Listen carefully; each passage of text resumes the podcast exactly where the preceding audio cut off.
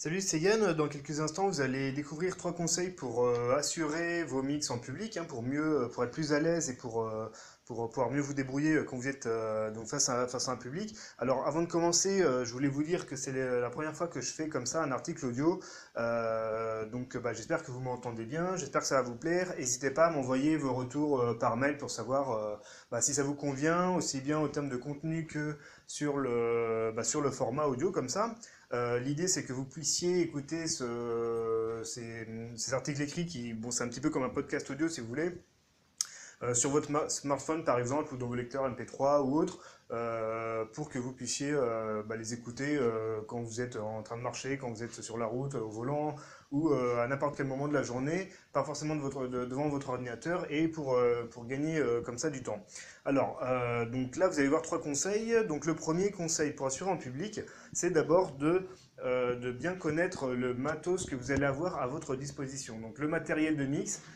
donc, typiquement, ça peut être donc un mixeur forcément. Il y aura forcément, enfin, il y aura, il peut y avoir des platines euh, CD ou des platines euh, vinyle, ou encore une configuration avec euh, un ordinateur un logiciel DJ et un contrôleur USB. Donc dans ce dernier cas, pas de souci puisque c'est votre matériel, c'est vous qui l'amenez à votre prestation, donc vous connaissez déjà votre logiciel, votre ordinateur, votre contrôleur USB, donc pas de surprise, pas de souci là-dessus.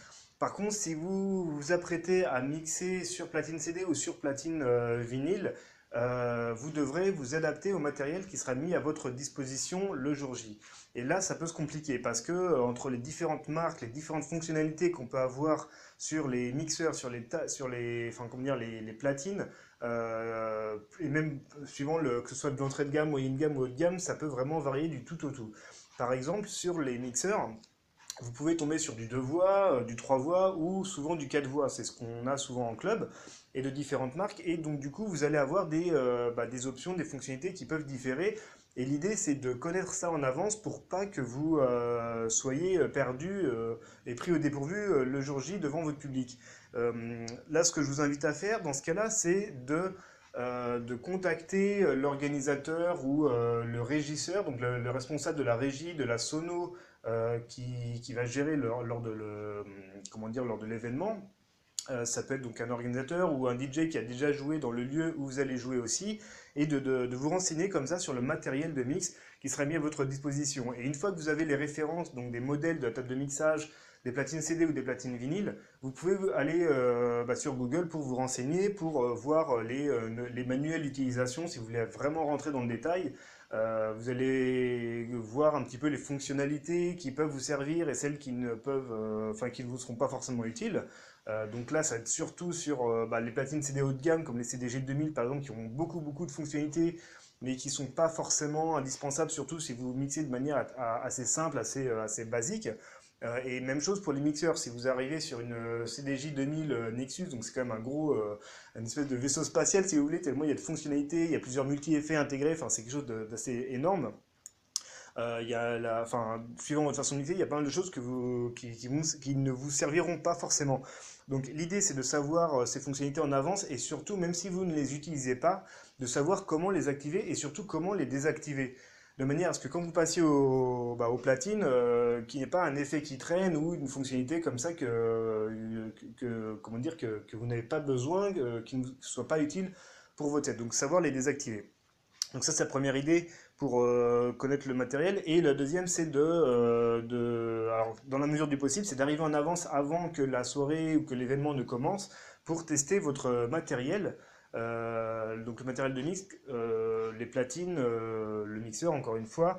Donc juste avant que le, le premier DJ ne passe aux platines pour que vous puissiez vous familiariser comme ça en avance et ne pas avoir à découvrir tout ça euh, au moment où vous allez aux platines. Donc ça c'est le premier conseil, bien connaître votre matériel de mix en avance. Le deuxième, euh, conseil que j'ai à vous donner, c'est euh, donc lui, ce conseil, il est, alors c'est à vous de voir, vous, en faites ce que vous voulez. Il prête vraiment à, débat, si vous voulez. Il y a des gens qui sont pour, il y a des gens qui sont contre. Moi, je conseille de préparer un set en avance, de préparer un set en avance aux petits oignons, c'est-à-dire de, savoir en, avance quel euh, titre vous allez passer après tel autre, de connaître exactement votre playlist en avance. Euh, il y a des gens qui sont contre et qui vont vous dire euh, il vaut mieux, euh, il faut pas préparer de set et il faut, comment dire, comment, il, faut tout le temps réagir en, fonction de comment réagit le public. En fait, il faut s'adapter en permanence au public et de choisir les morceaux comme ça en temps réel. C'est aussi une bonne approche. Le truc, c'est que si vous ne faites que ça, c'est-à-dire que euh, vous adaptez sur le moment à comment, comment réagissent les gens, vous n'avez pas le choix, vous êtes obligé de fonctionner comme ça. Alors que si vous préparez un set en avance, vous avez le choix de le jouer ou pas. Et donc là, vous avez un, vous avez un avantage. Et ça, c'est euh, pour ça que bah, c'est un petit peu bah, ma philosophie, ce que j'applique depuis, depuis pas mal d'années, c'est de préparer un set. Après, vous êtes libre de le jouer intégralement comme vous l'avez prévu, de ne pas le jouer du tout et d'improviser complètement, ou de faire un petit peu des deux, c'est-à-dire, euh, par exemple, les 10-15 premières minutes de votre set, de suivre votre playlist prédéfinie, histoire de vous mettre à l'aise quand vous êtes au platine, de de pas euh, de vous habituer à l'acoustique, histoire de vous voilà de vous roder un petit peu quand vous êtes au platine. Et puis après le, le, quart d'heure, la demi-heure ou les euh, ou l'heure suivante, en fonction du temps que vous mixez, vous pouvez plus ou moins improviser en fonction de euh, bah, de comment vous le sentez, du public, etc. Donc ça c'est le deuxième conseil, de préparer votre set en avance. Et le troisième conseil, c'est euh, donc qui est un petit peu lié en fait au, précédent, c'est de tester la réaction du public et de, réajuster euh, bah, soit votre set, soit l'évolution de votre prestation en fonction. Et pour ça, vous pouvez, euh, utiliser de temps en temps des, morceaux qui vont différer un petit peu du style que vous avez joué juste avant.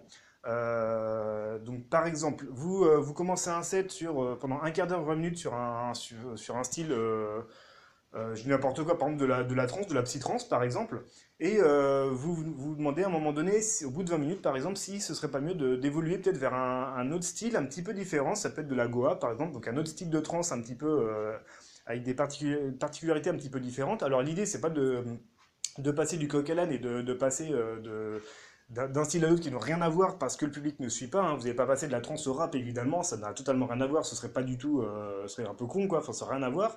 Mais vous pouvez à un moment donné comme ça euh, faire une espèce de pivot dans dans l'évolution de votre set et euh, de, et de, hum, comment dire, et de, et en fait vous servir d'un morceau. comme ça, un morceau de test en fait, un, un- un morceau sur le deuxième style musical et de voir, de vous en servir pour voir la réaction du public et euh, si la réaction, elle est positive, c'est-à-dire si les gens vraiment sont, euh, bah, contents, si ça redonne un élan d'énergie sur le dance floor, vous pouvez continuer sur ce deuxième style musical.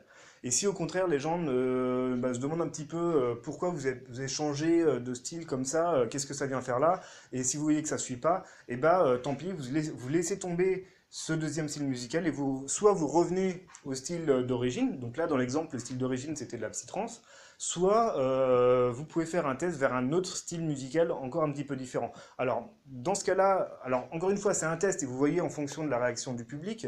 Euh, L'idée, c'est pas non plus de- d'enchaîner comme ça des tests à la suite pour en faire trop et de passer en, en, en 5-6 minutes, de passer euh, 3, ou 4 styles musicaux. Là, vous iriez trop vite et, et les gens se demanderaient pourquoi vous.